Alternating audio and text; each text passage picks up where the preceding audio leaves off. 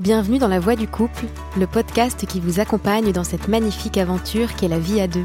Nous sommes Anna et Johan, deux humains qui avons fait le choix de partager un chemin commun avec ses joies et ses défis du quotidien. Pour nous, le couple est un espace fascinant qui invite à l'introspection et offre des possibilités d'épanouissement sans limite. Parce que vivre, c'est apprendre à toujours mieux aimer, nous avons à cœur de vous partager les épreuves et les enseignements que nous tirons régulièrement de notre expérience du couple, pour grandir ensemble. Alors que vous soyez ou non en couple, passionné de relations humaines ou amoureux de l'amour, ce podcast est fait pour vous. Cheminons ensemble sur la voie du couple. Bonjour Bonjour Bienvenue euh, dans ce podcast, La Voix du couple. Aujourd'hui, on inaugure le premier épisode et on a eu envie pour ce premier épisode de vous parler de toute la pression invisible qui s'exerce sur les célibataires dans notre société. Euh, c'est cette pression qu'on appelle aussi le single shaming, qu'on pourrait traduire en français par euh, la honte, l'humiliation euh, d'être célibataire. que j'ai personnellement vécu, mais ça je vous en reparlerai un petit peu plus tard dans l'épisode. Et c'est une pression vraiment qui vient d'un peu partout, notamment des proches. Et du coup, j'aimerais que tu nous parles de ce, de ce premier point, la famille, les proches, le cercle proche, quoi. Oui, oui, effectivement, euh, c'est vrai que c'est euh, euh, c'est peut-être un des premiers véhicules de, de, cette pression. Et ça peut passer par plein de petites phrases anodines, hein, on les connaît toutes. Voilà, ce truc de d'à chaque fois faire référence à ton statut de célibataire quand quand tu dois sortir entre amis ou alors que quand tes parents te, mm. te répètent que il va falloir songer à faire des enfants bientôt, ce qui veut dire mets-toi en couple. Ou, Enfin, en tout cas, il y a plein de petites manières un peu insidieuses comme ça Mm. Euh, que, peuvent, que, peuvent, que peut avoir l'entourage euh, de, de, te rappeler en fait euh, à ton statut de célibataire. Ouais, souvent en plus, enfin moi je le voyais bien quand j'étais célib, c'est vraiment c'est vraiment sous couvert de bienveillance. Ouais. C'est assez sincère en général. hein. Du coup, tu leur en veux pas. Non. Mais tu te rends, tu te rends compte après coup que c'est malsain en fait. C'est clair. Et, et, pour moi, ça, ça renvoie à, en fait à, au poids de la norme derrière. Mm. Parce que ce mm. qui s'exprime derrière ça, c'est, euh, enfin pour moi en tout cas vraiment la, façon souvent que j'ai eu de ressentir cette pression-là euh, quand j'étais célibataire, mhm. ça a été euh, le message derrière, c'est mais en fait pourquoi tu fais pas comme nous? Ouais. Et mais pas de façon forcément malveillante, c'est plus pourquoi tu fais pas comme nous? Et dire ben si tu fais pas comme nous, tu vas être perdu. Ben, sous-entendu, comment exister au-delà de la norme? Comment exister malgré au-delà de la norme et donc il y a, il y a vraiment cette, notion de, de, norme du coup. Exactement. Et pour moi, pour moi, c'est cette, euh, c'est la norme qui s'exprime derrière ça. Et la norme, ça peut être violent. Alors peut-être qu'on peut revenir sur euh, sur ce que, sur ce que ça signifie la, norme. Qu'est-ce que c'est la norme? Bah, En fait, si on s'interroge deux minutes, euh, la norme, euh, je crois qu'en latin, l'étymologie latine, il y a, y a deux significations. Il y a à la fois l'équerre, donc l'instrument géométrique, et la règle. Après, ça donne la règle, la loi. Mhm. Donc il y a, y a, deux aspects. Il y a l'espèce de rectitude géométrique, mhm. et il y a aussi ce qui s'applique partout et pour tous. Euh, donc ça, ok, on a, dans, une société, dans une société, on a besoin de normes, on a besoin de règles. Pour que ça fonctionne. Pour que ça fonctionne. Mais là, euh, appliqué justement à, la vie de couple, euh, en fait, on se rend compte que cette, cette, cette norme-là, en fait, elle est idéale et elle s'applique pas... elle, elle peut pas s'appliquer pour tout le monde parce qu'on a chacun des vécus différents. Mm-hmm. Et donc, il y a forcément un moment, si on est trop attaché à la norme, il y a forcément un moment où la norme devient un, un, un, instrument de violence en fait, un instrument de violence parce que mm. ça vient euh, contrecarrer les désirs individuels qui peuvent mm-hmm. parfois, euh, tout simplement, on peut parfois ne pas être prêt pour, pour se mettre en couple. Ça crée une tension.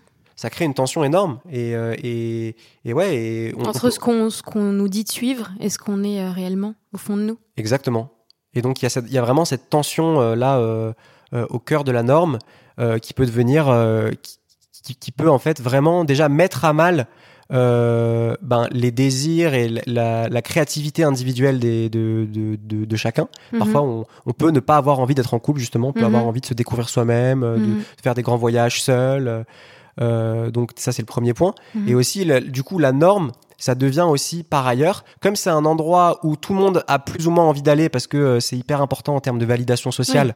On tend tous vers, euh, vers la norme pour réussir socialement, quoi. C'est ça, exactement. Et la norme, juste là, là qu'on le dise par rapport au couple, c'est euh, et une situation, euh, mets-toi en couple, marie-toi, fais des gosses. Oui.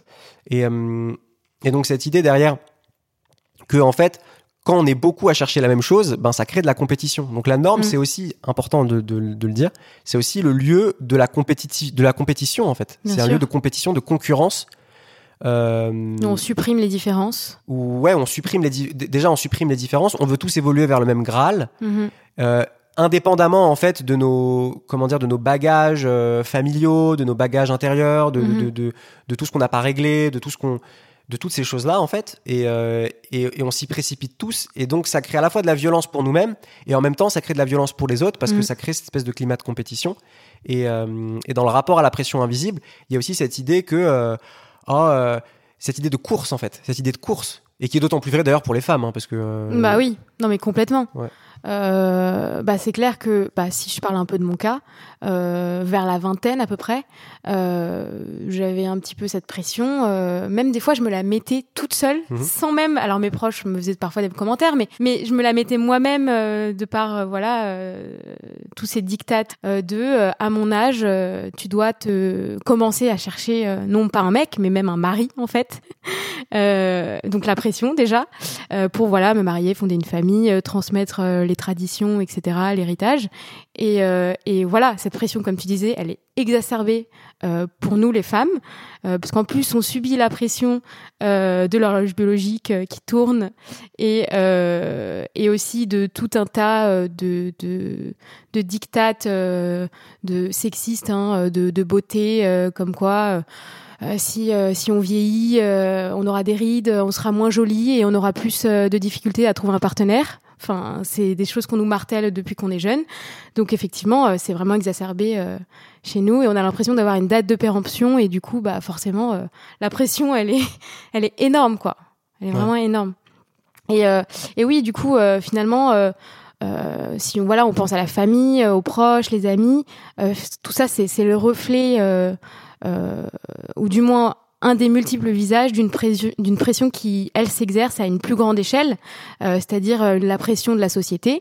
Et, euh, et personnellement, moi, quand je pense euh, à notre société, je pense euh, donc aux normes, au conformisme, euh, au conformisme dont on vient de parler, mais je pense aussi euh, euh, à des phénomènes d'hyperconsommation.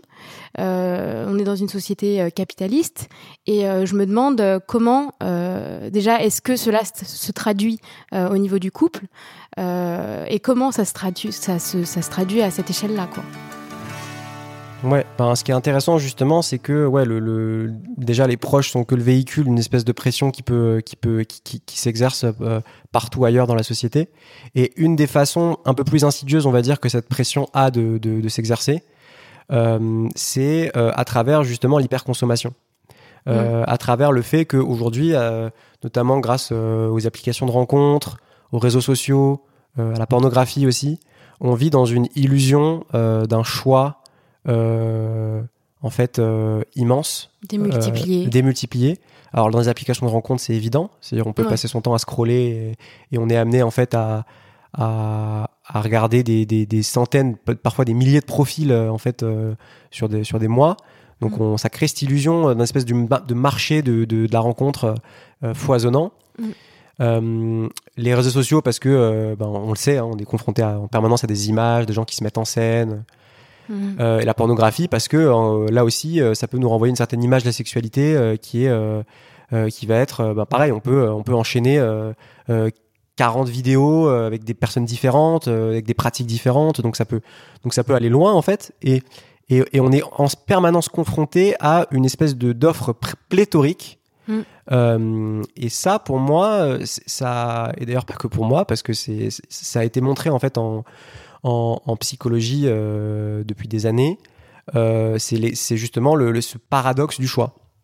Alors, je sais plus le nom du, du- du psychologue qui en parlait. Mhm. Euh, Peut-être que tu peux m'éclairer là-dessus. C'était quoi son nom déjà?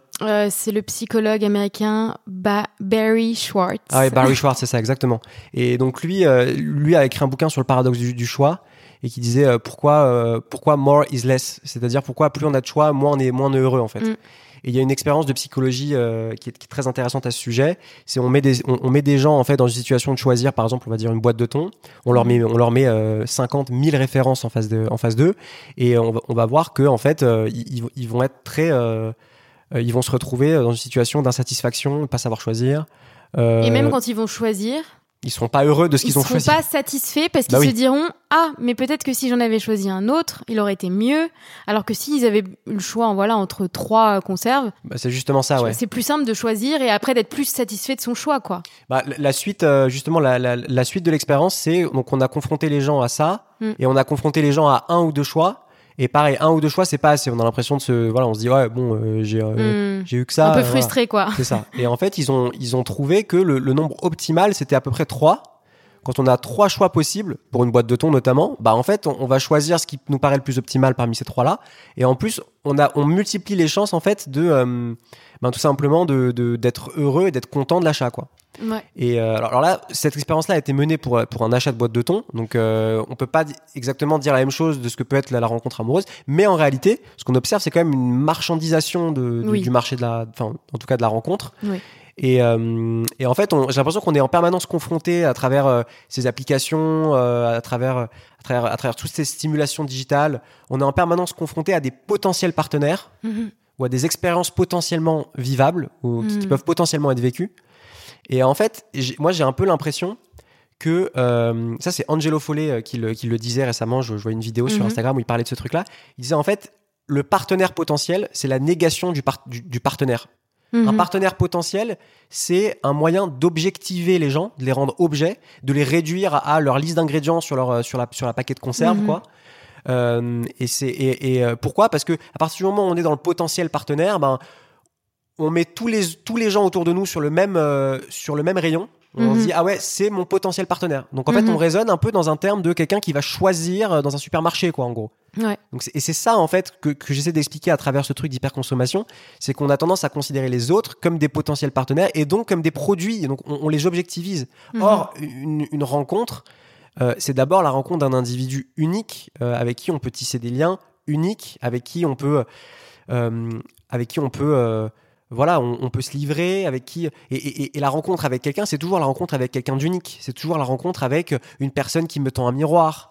Euh, c'est- toujours ça en fait. Et Oui, aujourd'hui, il y a un cruel manque de ça avec les applis de, les applis de rencontre. Et on voit bien que c'est pas parce que bah, on est on a potentiellement euh, plein de partenaires euh, à portée de smartphone, euh, comme Mhm. t'aimes bien le dire, euh, que bah on se sent pas seul. Justement, c'est souvent l'inverse.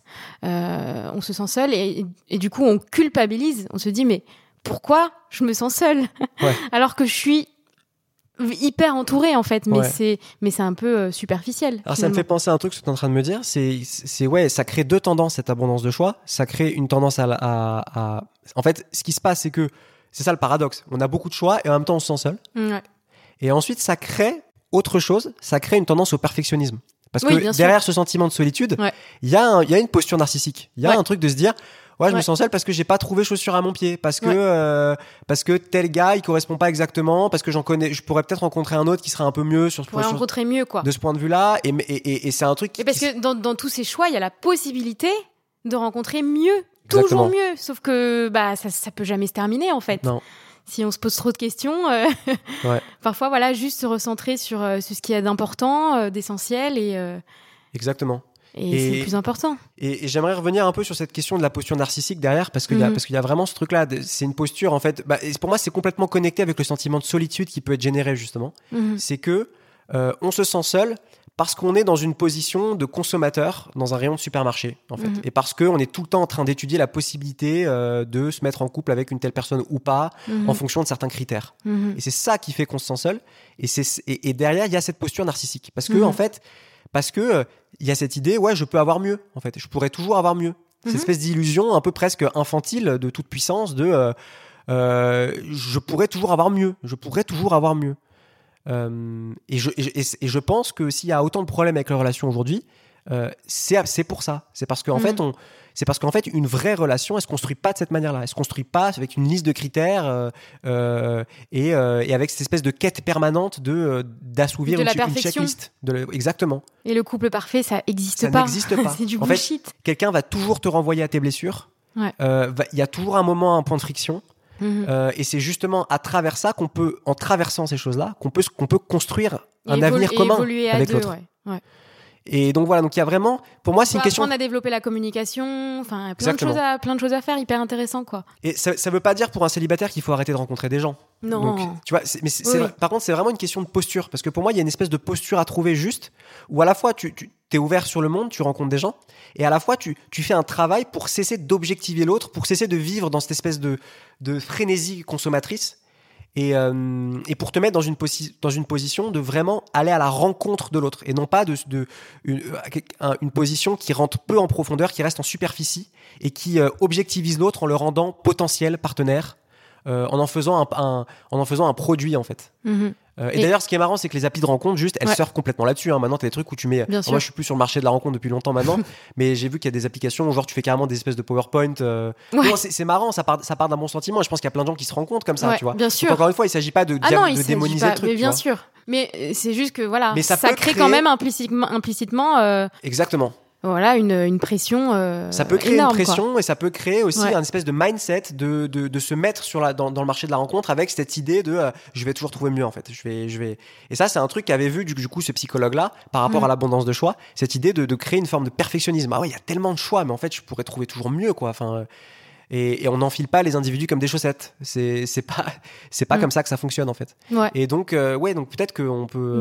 Oui et donc euh, pour parler de, de, justement de cette rencontre, euh, donc toi tu dis il faut se rendre disponible à l'autre pour vraiment avoir la rencontre avec un grand R. Et, et alors comment on se rend disponible à l'autre? Moi je, je pourrais vous parler un petit peu de, de comment ça s'est passé pour moi, parce que je pense que ça peut vous intéresser. Euh, Est-ce que, voilà, toi, tu pourrais nous dire euh, un petit peu euh, qu'est-ce que tu entends par se rendre, se rendre disponible à l'autre? Par quoi ça peut passer? Bah alors justement, il y a un truc intéressant. On disait tout à l'heure, on parlait de par rapport au poids de la norme. Ouais. on disait que en fait, la norme écrase les désirs individuels, les besoins fondamentaux. Ouais. Tout à fait. Et, et, et donc, ce qui se passe, c'est que euh, de par ce poids de la norme-là, on va taire en fait des aspirations euh, profondes. Et, euh, et donc peut-être qu'il y a un truc en fait à travers cette disponibilité à la rencontre dont on parle et qui serait un peu le, façon, la façon de sortir de, de, cette pression. Ce serait justement d'abord, je pense, de partir à la rencontre de soi en fait, mhm. plutôt que de vouloir absolument serial rencontrer les autres. Enfin, tu vois, serial dater ou mhm. de, de, de, faire ça de façon frénétique. Ce serait en fait d'abord, dans un premier temps, de s'épouser soi-même, c'est-à-dire de, mhm. vraiment de, partir à la rencontre de, de, de, de, soi, de, de, de ce qu'on, de, ce qu'on, déjà de ses zones d'ombre en fait, mhm. de l'endroit où, à partir du moment où tu cherches la perfection et que t'es jamais comblé à l'extérieur, c'est aussi qu'il y a quelque chose à aller chercher à l'intérieur de toi, bien sûr, euh, qui, qui, peut être brisé, euh, euh, et ça vient souvent de besoins qui sont pas écoutés en fait, ça vient souvent de besoins qui sont pas écoutés. Et, euh, et donc cette frénésie de la rencontre, elle peut cacher parfois tout simplement des besoins, des besoins qui sont, qui sont refoulés. Et donc la, première rencontre en fait à faire pour moi, c'est la rencontre avec soi-même. Mhm. C'est cultiver cette, cette, disponibilité à soi, euh, euh, de prendre conscience de ses, de, de, ses points d'ombre et de prendre conscience de ses besoins. Mhm. Donc, donc en fait, avant de rencontrer quelqu'un, mais ça, ça c'est un, un, poncif, mais c'est la, la, vérité en fait. Ouais c'est d'abord. Ça demande un grand travail, euh, beaucoup de courage. Euh. Ça demande du courage, ça demande aussi un peu de solitude parce qu'en fait, on est toujours seul face à ses besoins. Euh, y a, par définition, on, sort de la norme quand on va écouter ses besoins profonds parce que les besoins profonds divergent toujours des besoins de. De, de, de ce que veulent papa, maman. Voilà, de ce que veut la société, des, grands désirs de la société. C'est-à-dire avoir une situation, un truc. Euh, tu vois, se marier rapidement, ils, vécurent heureux, ils ont beaucoup d'enfants.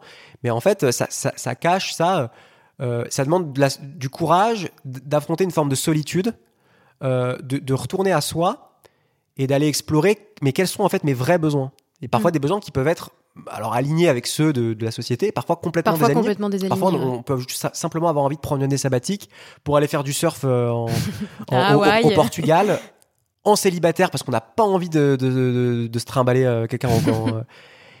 et, et, ça peut être la meilleure chose à faire en fait. Et ça peut être la mm. meilleure disposition euh, pour après se permettre de rencontrer quelqu'un plus tard. Mais dans un premier temps, passer par cette, passer par là. Et, euh, et, je pense que ça, c'est le premier point qui est absolument essentiel. Moi, je suis passée par là. Hein. Donc, euh, si, si, on peut, si je bah, peux parler un peu de mon expérience, vraiment, moi, je me retrouve totalement dans ce que tu dis parce que, voilà, moi, tout est parti d'une dépression. En partie, on va pas se mentir, liée à cette pression du couple parce qu'il faut savoir que j'étais en J'ai été célibataire euh, jusqu'à mes 24 ans. On, J'avais a, on a jamais... du mal à le croire quand on, quand on Mm, le voit. voilà, mais- j'avais ja- j'avais jamais eu de relation euh, avant, quelle qu'elle soit. Euh, et, euh, et bon, ça, peut paraître tard pour certains, euh, alors qu'en fait, je me suis rendu compte après coup qu'il y avait, y avait pas d'âge, il y avait pas de tard, il y avait pas de tôt. C'est chacun à son rythme. Et, et en fait. Ah voilà, j'avais pas cette réussite sociale du couple, de la relation amoureuse, et du coup j'avais vraiment la sensation de vivre un échec mais c'était vraiment horrible pour moi. Et ça, a été pendant le, con- le confinement. Du coup, je me suis retrouvée seule avec moi-même. Et euh, il y en a beaucoup, euh, je sais, euh, pour qui le confinement a été quelque chose, a été un moment important dans leur vie. Et moi, ça l'a été parce que du coup, j'ai commencé un programme de méditation. Et j'ai commencé à voilà à m'intéresser un peu à tout ce qui est spirituel et tout ça. Pour ceux qui veulent savoir, c'est le programme de 21 jours d'abondance de Monsieur Deepak Chopra que j'ai adoré au passage. Euh, et en fait, ce programme, euh, il m'a fait vraiment euh, un bien fou parce que je suis retournée vers l'intérieur. J'ai fait un gros travail d'introspection quotidien. Et en fait, j'ai vraiment pris conscience que j'avais plus peur de l'image extérieure que je renvoyais à l'idée d'être seule, du fait d'être seule, plutôt que de la solitude elle-même. Je sais pas si tu vois ce que je veux dire. Bien sûr, je vois to- totalement ce que tu veux dire. Et, et en fait, du coup, j'ai, à force de méditer et à force de, de voir que finalement j'aimais la solitude, euh, j'ai euh, carrément commencé à, à, à aimer ces moments de solitude, à les, à les chérir, euh, au point où euh, cette solitude, elle s'est, elle s'est transformée en un, en un sentiment de plénitude complète et euh, de connexion intense avec euh, moi, avec mes besoins profonds, avec mon vrai moi, avec qui j'étais vraiment. Et du coup, après, j'ai jamais autant connecté avec les gens. Euh, j'avais jamais connecté comme ça avec avec les gens, même avec mes parents. Du coup, parce que j'étais avec ma famille à ce moment-là, euh, j'ai commencé à faire de la musique à ce moment-là. Euh, j'ai commencé à dire à mes parents, voilà, euh, bah, à leur montrer euh, mon vrai visage. J'ai, enfin, vraiment, je me suis épanouie comme une fleur qui s'ouvre. Et vraiment, mes, mes proches même me le me le disaient, hein, ils le voyaient. Et euh, et voilà, c'est vraiment voilà, en connectant avec mon moi intérieur, avec qui j'étais vraiment, que j'ai pu réellement connecter avec les gens et, euh, et après du coup euh, que j'ai pu connecter avec toi euh, parce qu'on s'est on s'est rencontrés juste après le confinement. Mais ce qui est marrant, c'est que c'était un, qui est totalement fou en c'était un programme sur l'abondance Ouais. et et et- et eu- du coup, j'ai commencé à, si on parle un peu de la loi d'attraction, je sais pas si vous y croyez, moi j'y crois personnellement. J'ai commencé du coup, voilà, à, à ouvrir un peu mes chakras et, et je, je t'ai attiré à moi, quoi. Ouais. C'est fou. Et après, je, ouais, je, je, je, je l'ai contacté quelques, quelques Ouais. semaines plus tard. Et du Bah- coup, après la rencontre, si on s'était rencontrés avant, ça aurait pas matché. Je le sais en fait. Ouais. Je le sais parce que j'attendais autre chose d'une relation. Je savais pas qui j'étais. euh, J'aurais joué un rôle. Alors que là, en fait, le fait d'être pleinement moi-même à notre premier date, ça a tout changé. Vraiment. Ouais. Bon, après, je, je- pour mettre un petit bémol, je pense pas qu'on soit jamais vraiment soi-même euh, non, dans un, premier, date. Ouais, ouais, ouais. Là, j'étais un peu loin, Mais, effectivement. euh, mais par Mais contre, qui- j'étais au plus proche, quoi. parce De... qu'il y, a- il y a- il y a toujours Ouais. dans, dans ce jeu, quand on rencontre quelqu'un, il toujours de montrer sa, sa, sa, C'est sa belle- sûr. sa plus belle facette. Et après, sûr. justement, tout le truc de l'aventure amoureuse, c'est de, c'est de comment on vit avec, euh, Ouais. avec la- l'autre, dans, la- euh, dans ouais. tout ce qu'on perçoit chez lui. De, de, de... C'est ça la voix du couple. C'est pour ça qu'on a Ouais. appelé le podcast euh, comme ça. Mais, mais non, mais c'est- hyper intéressant parce que, parce que ça, ça nous parle de, effectivement, de, de, de, de- en fait, le- le- la rencontre, c'est une, c'est une interface avec quelqu'un avec un grand R. hein. C'est Mhm. euh, c'est une interface, c'est c'est un endroit dans lequel on se rencontre autant soi-même qu'on rencontre l'autre. Et si on y va justement dans cette, avec cette attitude-là, cette attitude Ouais. de oh ok, je, je me rends vulnérable, c'est-à-dire je- je- j'essaie en tout cas de montrer euh, un peu plus que euh, que ce visage froid euh, de, Mm. de, de quelqu'un qui est, qui est en fait qui est en train de calculer en permanence ce- qui peut être son potentiel partenaire euh, et d'y aller euh, avec un- une, dispo- une, dis- une disponibilité, un cœur ouvert.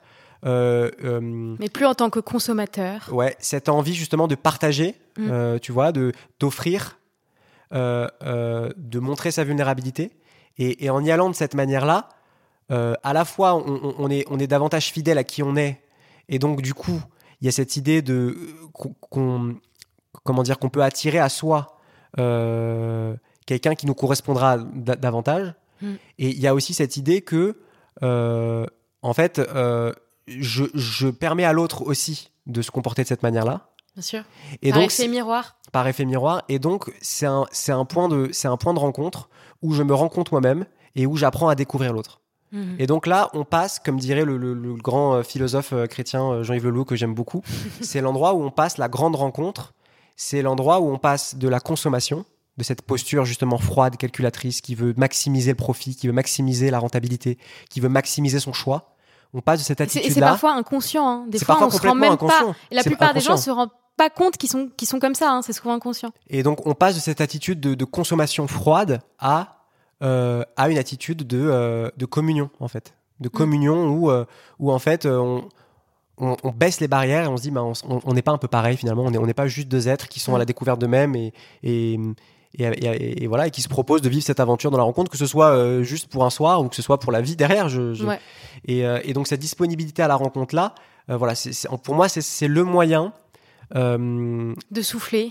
de, de souffler et de se déconnecter et de, de, de- comment dire, de, en tout cas de, traverser et de dépasser cette pression qui peut s'exercer d'une façon, d'une façon très, d'une façon très violente en fait. Ouais. Et, euh, et voilà. Mais je pense qu'on peut, on peut s'arrêter là euh, Ouais. pour, euh, pour ce podcast. Merci à tous de nous avoir euh, écoutés et on se retrouve Très bientôt pour un deuxième épisode.